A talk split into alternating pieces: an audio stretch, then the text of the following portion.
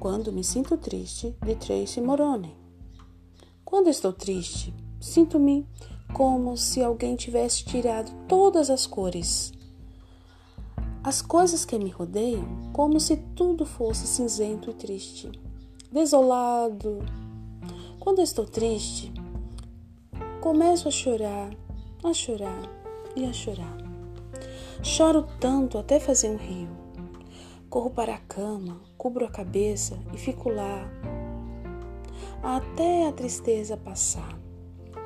Algumas coisas deixam-me mesmo muito triste.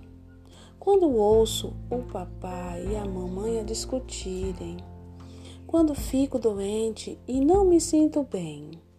É natural sentirmos tristeza, mas falar com alguém sobre a nossa tristeza pode fazer-nos bem.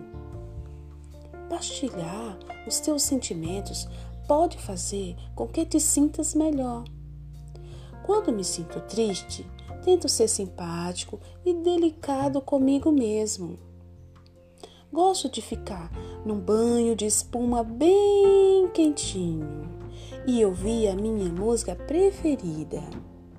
Quem gostou da historinha, bate palmas.